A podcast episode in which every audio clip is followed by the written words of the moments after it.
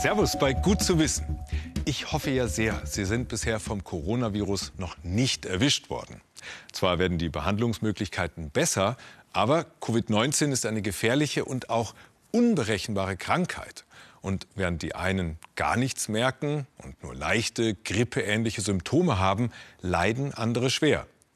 Vor allem Infizierte mit Herzerkrankungen, Diabetes, Bluthochdruck, Krebs oder auch Schwangere haben ein höheres Risiko daran zu sterben. Doch auch diese Menschen sind nicht automatisch ein Fall fürs Krankenhaus. Und genau das ist ja die große Frage im Falle einer Erkrankung. Wann muss ich mich stationär behandeln lassen? Eine neue Technik könnte die Antwort geben. Mit solch unscheinbaren Ohrsteckern haben Ärzte des Klinikums rechts der ISA in München den Zustand von Covid-19-Patienten testweise überwacht, während diese zu Hause waren. Der Stecker sendet Lichtsignale ins Innenohr und nimmt das reflektierte Licht wieder auf. Das reflektierte Licht wird analysiert und äh, dann gibt es auch noch diese Temperatursonde, die kontaktlos die Temperatur misst. Der Ohrstecker hat eine Leuchtdiode und Sensoren. Das ermöglicht, lebenswichtige Körperwerte zu ermitteln. Diese werden ans Krankenhaus gefunkt. Wir kriegen ja hier im Moment vor allen Dingen vier basale Werte, also sogenannte Vitalparameter. Das ist die Herzfrequenz, die Atemfrequenz, die Körpertemperatur und die Sauerstoffsättigung. Und diese vier Werte kombinieren wir zu einem Score, den wir hier an dem Bildschirm sehen. Hier diese Zahlen entsprechen dem Score. Wenn bestimmte Schwellenwerte überschritten oder unterschritten sind, dann äh, nimmt das Risiko des Patienten zu und das bildet sich in diesem Score ab. Im Rahmen einer Studie bekamen über 150 Patienten mit Vorerkrankungen den Ohrstecker, weil sie ein höheres Risiko haben. Ab einem gewissen Score, also Punktwert, wurden die Patienten ins Krankenhaus geholt. Bei Covid-19 passiert es häufig, dass Infizierte selbst gar nicht merken, wie schlecht es ihnen eigentlich geht. Sie melden sich zu spät und werden mit bereits schlechten Sauerstoffwerten ins Krankenhaus gebracht. Das ist ein riesiges Problem. Das weiß man schon äh, in den ersten, im ersten halben Jahr der Covid-Pandemie hat man gesehen, dass der Zustand des Patienten bei Aufnahme in, der, in die Klinik entscheidend ist für den weiteren Verlauf. Wir messen das auch wiederum mit anderen Scores, zum Beispiel ein sogenannter SOFA-Score, so heißt der. Wenn der schlecht ist, dann ist die Wahrscheinlichkeit, dass der Patient beatmet werden muss, sehr viel höher. Und wenn er beatmet werden muss, ist die Wahrscheinlichkeit, dass er das Ganze nicht übersteht, im Bereich von 30, 40 Prozent. Mona Sagul und ihr Mann Yasir Salman haben an der Studie teilgenommen. Beide leiden an Asthma und hatten sich mit Covid-19 infiziert. Sie hatten hohes Fieber und starke Gelenkschmerzen und waren unsicher, ob sie ins Krankenhaus gehen sollten oder nicht. Dann bekamen sie den Ohrstecker. Auch während dem äh, Schlaf muss man auch äh, das äh, ständig tragen. Da, wenn man also das nicht trägt, dann bekommen sie auch keine Daten. Und wenn sie keine Daten bekommen, dann äh, rufen sie uns an. Also das heißt so, dass ich bin einfach nur eingeschlafen, das ist das Ding einfach nur abgenommen und im äh, Mitternacht habe ich einen Anruf bekommen, dass sie keine Daten bekommen und äh, und da äh, muss ich das immer wieder das äh, auch im Ohr wieder äh, stecken. Letztlich kamen sie aber mit dem Ohrsensor gut klar. We were satisfied that we are monitored. Wir waren zufrieden, dass wir von den Ärzten mit dem Sensor überwacht wurden. Denn wenn wir alleine zu Hause sind, ohne Sensor oder irgendwas, wissen Sie, dann sind wir ahnungslos.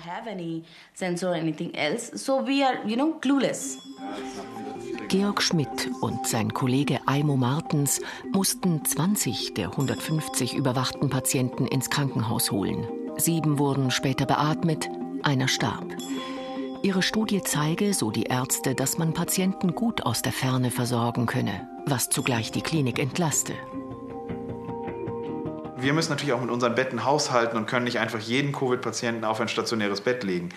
Und dementsprechend ist, es, ist dafür die Ohrsensortechnologie oder unsere Überwachungsstudie extrem interessant. Die Patienten, die wirklich aktuell keine stationäre Behandlung benötigen, trotzdem aber in Sorge sind, was jeder von uns nachvollziehen kann, ähm, die mit so einem Ohrsensor zu versorgen, denen die Sicherheit zu geben, dass sie überwacht sind zu Hause äh, und dass dann der richtige Zeitpunkt für eine stationäre Einweisung abgepasst wird oder eben nicht, hoffentlich, wenn sie das nicht brauchen. In der jetzigen vierten Corona-Welle testen die Ärzte die Technik weiter. Sie wollen wieder beweisen, dass sie damit Patienten helfen können. Bei uns in Deutschland gibt es rund 1,2 Millionen Schrebergärten und die werden immer beliebter. Vor Beginn der Corona-Pandemie musste man in deutschen Großstädten so drei bis fünf Jahre auf einen solchen Garten warten. Inzwischen sind es zehn Jahre Wartezeit. Ja, viele Kleingärtner, die wissen, in der Natur kann man sich einmalig gut erholen. Aber warum ist das so? Ob in Feld oder Wald, im eigenen Garten oder in Parks. Wir haben das Gefühl, dass die Natur uns gut tut. Und Studien zeigen, die Stimmung hält sich tatsächlich auf. Naturerlebnisse beeinflussen Herzfrequenz und Blutdruck positiv. Aber nicht jeder hat einen eigenen Garten oder täglich Zeit für lange Ausflüge. Kann auch ein kurzes Naturerlebnis positive Effekte haben, zum Beispiel ein Spaziergang. Der Umweltpsychologe Gerhard Rehse wollte das in einer Studie herausfinden. Dazu schätzen Männer zuerst ihr Wohlbefinden ein, von total erholt bis super gestresst. Dann ein Foto vom Gesicht. Anschließend spazierten einige der Teilnehmer durch einen Wald. Die anderen flanierten durch die Stadt Landau. Nur 20 Minuten, nicht länger. Danach wieder ein Foto vom Gesicht. Und den Stresslevel einschätzen. Am nächsten Studientag genau andersherum. Die Stadtspaziergänger gingen durch den Wald, die Waldspaziergänger durch die Stadt. Wie schätzten sich die Teilnehmer selbst ein? Entstresste sie einer der beiden kurzen Spaziergänge? Ein zentrales Ergebnis der Studie war, dass die Männer, die eben durch die Stadt gelaufen sind, sich im Anschluss ein wenig gestresster gefühlt haben als Männer, die den Waldspaziergang gemacht haben. Die Studie ging noch weiter. Frauen schauten sich die Fotos der Männer an. Über die Spaziergänge wussten sie nichts. Erkannten sie, ob die Gesichter mal gestresster und mal erholter wirkten? Der erste Mann. Gestresst oder erholt? Eher gestresst. Und derselbe auf dem nächsten Foto? Eher erholt. Die erholteren Gesichter gehörten Männern nach einem Waldspaziergang. Gestresster waren sie nach Stadtspaziergängen.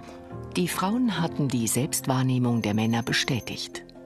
Ein 20-minütiger Spaziergang durch einen Wald oder durch Natur reicht schon. Ähm, also so ein kurzes Naturerlebnis hilft schon dabei, wirklich äh, Stress zu reduzieren und ja, für Erholung zu sorgen. Warum können Naturerlebnisse Stress reduzieren? Eine Erklärung?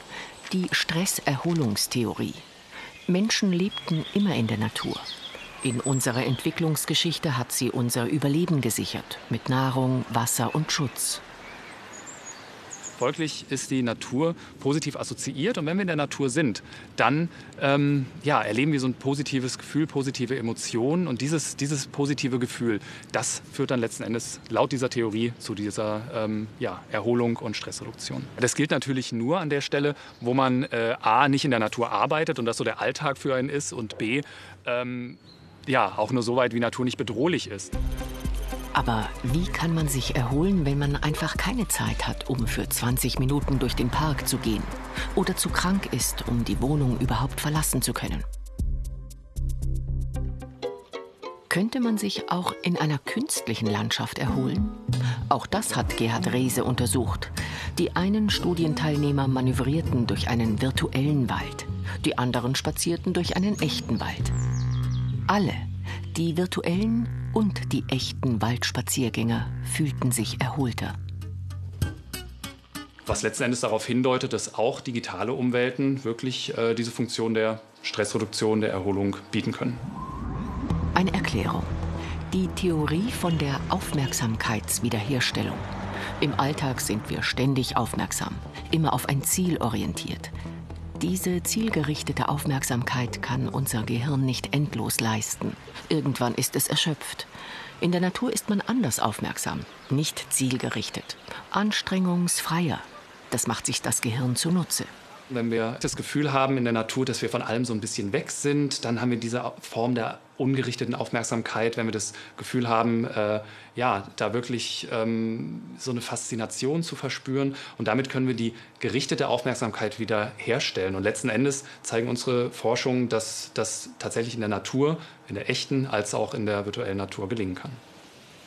Die Natur wirkt positiv auf uns, auch wenn wir nicht selbst in der Natur sind.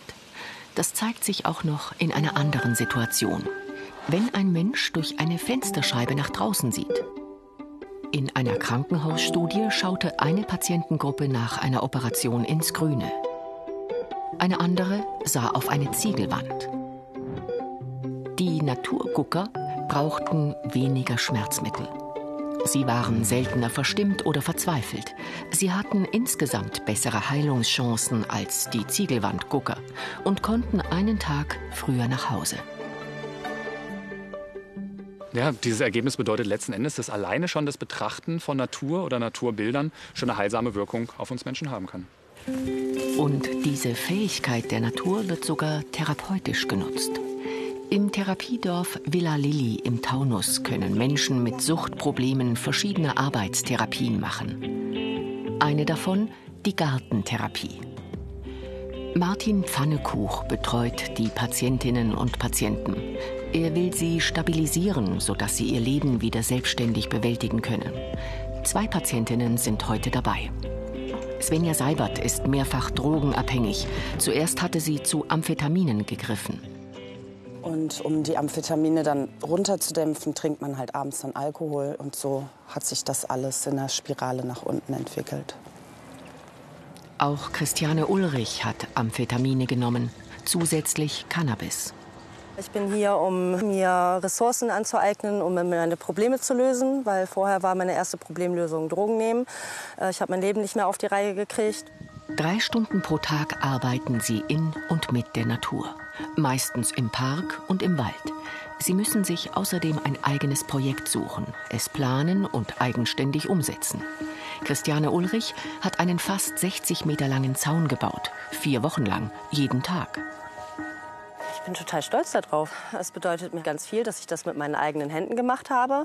Durch die Arbeit bin ich auch fitter geworden, körperlich und auch geistig habe ich das Gefühl. Ich habe mir mehr Fähigkeiten angeeignet. Ich kann jetzt einen Zaun bauen als Frau. So also ist doch gut.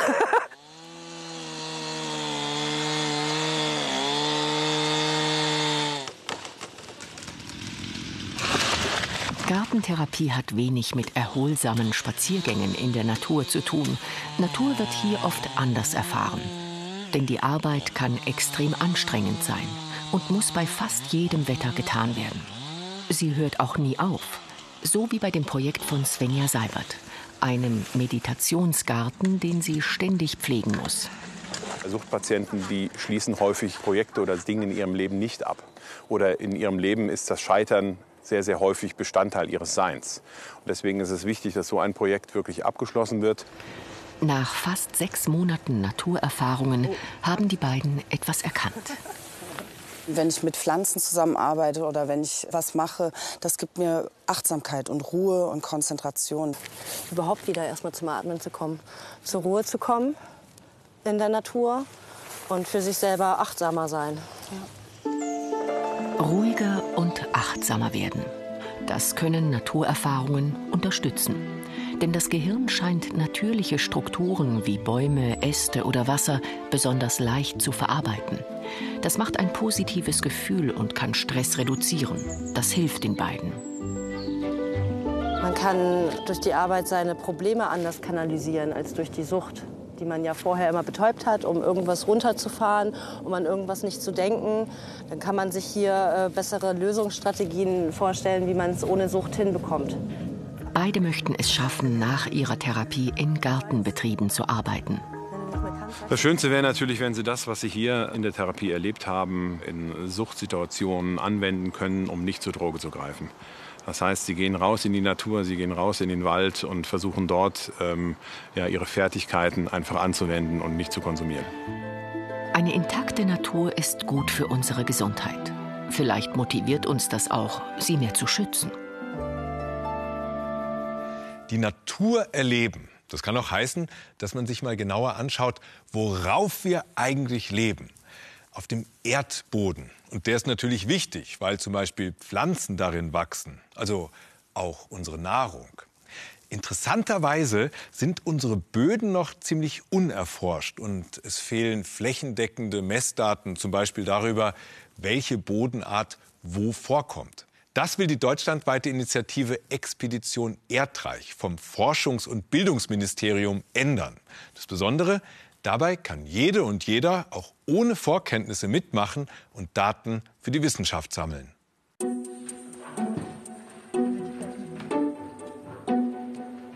Ausrüstung für die Expedition Erdreich. Schüler als Forscher am Campus St. Michael in Traunstein. Hier wollen die Jugendlichen den Boden erkunden, betreut von der Biologin Rebecca Rogers-Fuchs. Ich glaube, es wird sehr Spaß machen. Ist ja jetzt nicht so ewig und man lernt ein bisschen was dazu und Wissenschaft ist ja schon irgendwie auch was Cooles. Ich habe mich auch komplett neu auf dieses Thema eingelassen, dachte mir irgendwas Neues. Macht bestimmt Spaß, kann man was Neues lernen, kann man ein bisschen was fürs Leben mitnehmen. Mein persönlicher Mehrwert daraus ist eigentlich einfach nur die Erfahrung. Ähm, mich interessiert es auch brennend, sage ich jetzt mal, einfach ein bisschen mehr über die Natur zu, äh, zu, erfahren. Ich bin gern draußen in der Natur. Ich bin halt eigentlich Naturbursch, ich bin auf dem Land aufgewachsen, also macht schon ziemlich viel Spaß hier. Die erste Herausforderung, den geeigneten Platz für die Erkundung finden. Standortnamen da. Insektengarten, oder? Einmal Insektengarten und einmal ja. Gemüsebeet. Forschungsroutine lernen, dokumentieren. Dann der erste Spatenstich und die Frage, welchen Boden haben wir überhaupt?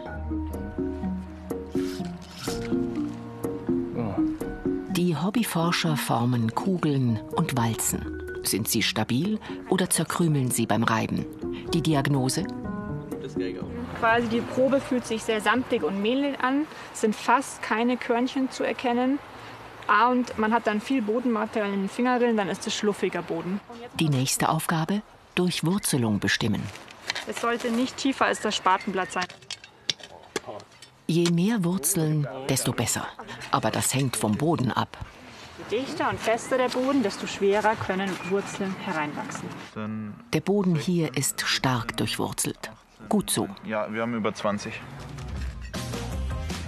Diese Aufgabe zeigt, in der Forschung geht es oft nicht um Genie, sondern um Genauigkeit und Fleiß. Die letzte Messung, der pH-Wert. Ist der Boden sauer oder alkalisch? Wieder Bestnote. Leicht sauer, also optimal. Dann die letzte, wichtigste Aufgabe. Die Schüler vergraben Teebeutel, grünen Tee und Räubusch. Wieder ist Genauigkeit gefragt. Jeder Beutel muss vorher gewogen werden.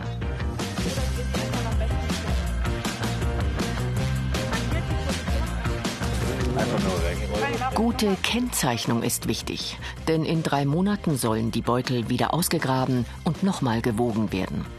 Das ist die wichtigste Frage der Jungforscher. Wie stark hat der Boden die Beutel in dieser Zeit zersetzt? Ich glaube, es ist total wichtig, dass äh, Jugendliche früh ähm, wissenschaftliches Arbeiten kennenlernen. Einfach sich damit zu beschäftigen, ein Forschungsprojekt vorzubereiten, ähm, dann wirklich die Arbeit akribisch ausführen, ganz detailliert hypothesenbegleitet zu arbeiten und dann auch Daten zu haben, die man eingeben kann, die man analysieren kann und die man auch selbst reflektieren kann. Das ist, glaube ich, ähm, toll, dass wir bei diesem Projekt mitmachen konnten und dabei noch Spaß zu haben, dann macht Forschung richtig Freude. In drei Monaten also geht die Expedition weiter. Jetzt ist es Herbst. Die Jungforscher treten wieder an. Die Aufgabe klingt einfach. Die Teebeutel wiederfinden und ausgraben. Ist sie aber nicht. Gut, dass die Schüler im Sommer so akribisch waren. Die Fotos helfen. Da einmal einstechen. Ne? Da, das könnte einfallen. Oh, das sieht gut aus, würde ich sagen. Dann ist das das Stäbchen Pfosten. Ah. Wuhu, Gefunden. das erste. Ja, ich habe auch schon den ersten Anhänger. Super. Und dann ausgraben, ohne die Beutel kaputt zu machen. So. Ist es das jetzt irgendwo? Nein, da drin. Nach drei Monaten im Boden sind sie auch nicht mehr so gut zu erkennen. Warte, was Kannst du. Oh, da, da ist er direkt. Ich einfach, oder? Das ist ein Stein, oder? Das ist ein Stein, Michi. Ah, Mann, ich bin heute wirklich ein bisschen. Ah, ich hab ihn, ich hab ihn, ich hab ihn. Der war ganz schräg vergraben. Der ist sogar noch ganz. Es dauert über eine Stunde. Doch dann haben die Schüler tatsächlich alle sechs Beutel geborgen und gesäubert.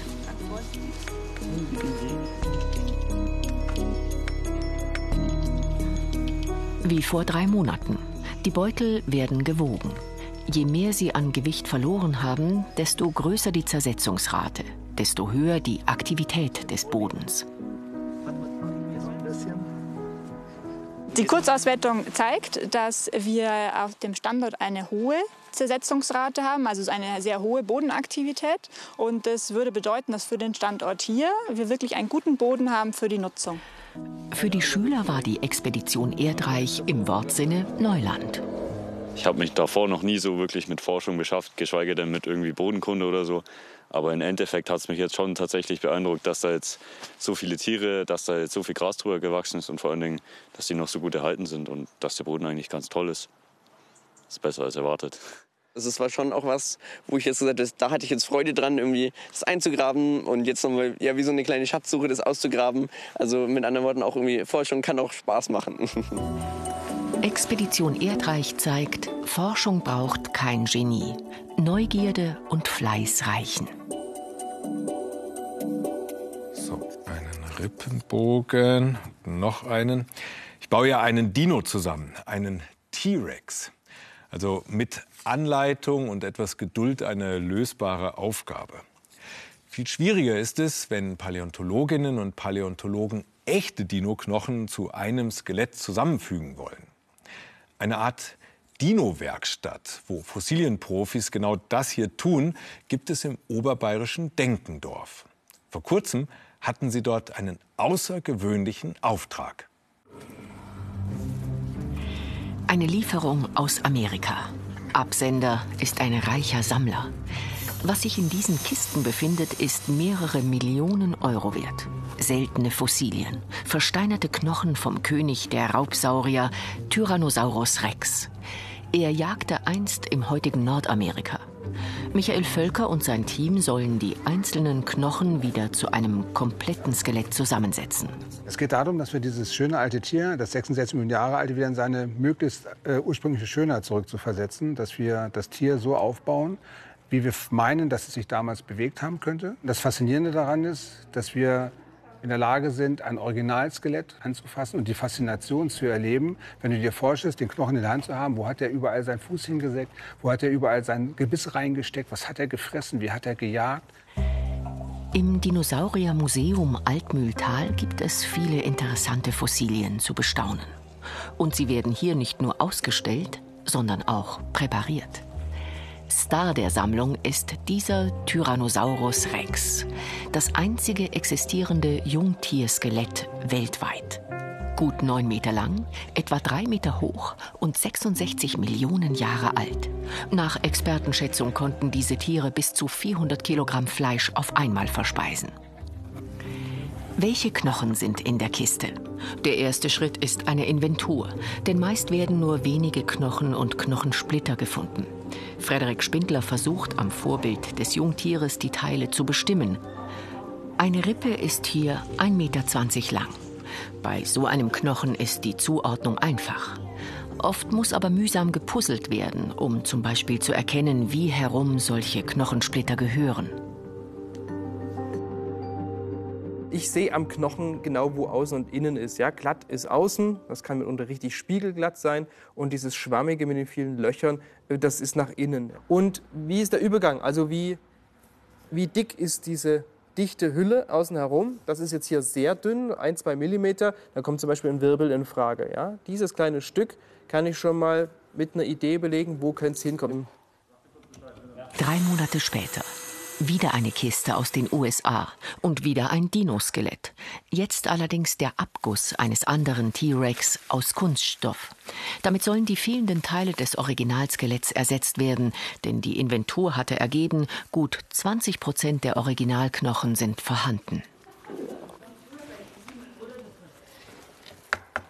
Alle Originalfossilienstücke, auch kleinste Knochenteile, sollen verwendet werden.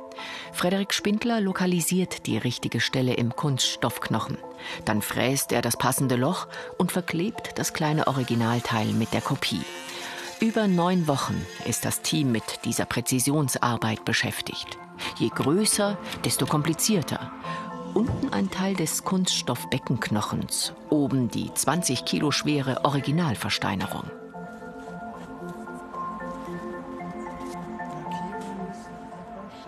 Der Knochen passt ja nicht ganz genau zu dem äh, Master, was er eingesetzt wird. Also wir müssen schauen, wo hat er seine beste Position. Äh, es gibt immer Ungereimtheiten, das passt nie hundertprozentig. Wir machen schon mal einen Plan, was muss später korrigiert werden, ja, dass wir äh, die Elemente, die zueinander passen, irgendwie auch ausrichten und die beste Position finden. Dann wird verklebt mit Polyesterharz, ein spezieller hochfester Kleber, der gut auf Stein und Kunststoff hält. Bei dem extremen Gewicht der Teile ist das auch dringend erforderlich. Ja, ja, das ist gut. Ein paar Wochen später und ein paar Dörfer weiter. Eine kleine Schlosserei, der Familienbetrieb Metall Baumeier. Sonst bauen sie hier Treppen und Balkongeländer. Für Vater Meier und Sohn ist es der erste Dino in ihrer Werkstatt. Mal ganz was anderes. Es ist äh, ja, man muss ein bisschen kreativ denken und, und dann funktioniert das schon. Man braucht halt immer wieder mal Einfälle und man braucht ja irgendwie äh, ein bisschen Mut dazu, sowas einmal überhaupt in Auftrag anzunehmen.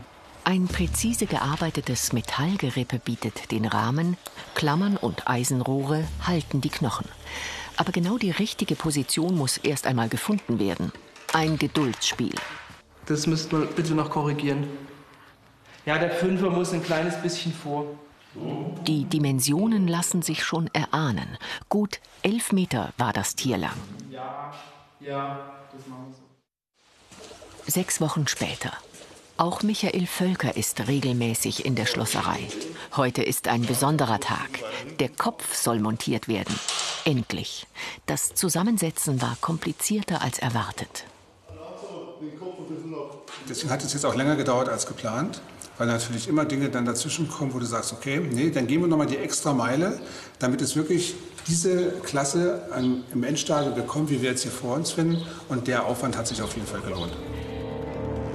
Der gewaltige Brustkorb von unten. Noch einige Tage in der Schlosserei, dann ist Tyrannosaurus Rex bereit, öffentlich ausgestellt zu werden. Wow, ein riesiges Skelett. Da kann man wirklich nur staunen. Ja, da kann der Kleine hier natürlich nicht mithalten. Und wenn Sie noch mehr Gründe zum Staunen finden wollen, dann schauen Sie doch mal auf unser Internetangebot rund ums Wissen auf br.de-wissen. Und damit danke fürs Dabeisein und bis zum nächsten Mal.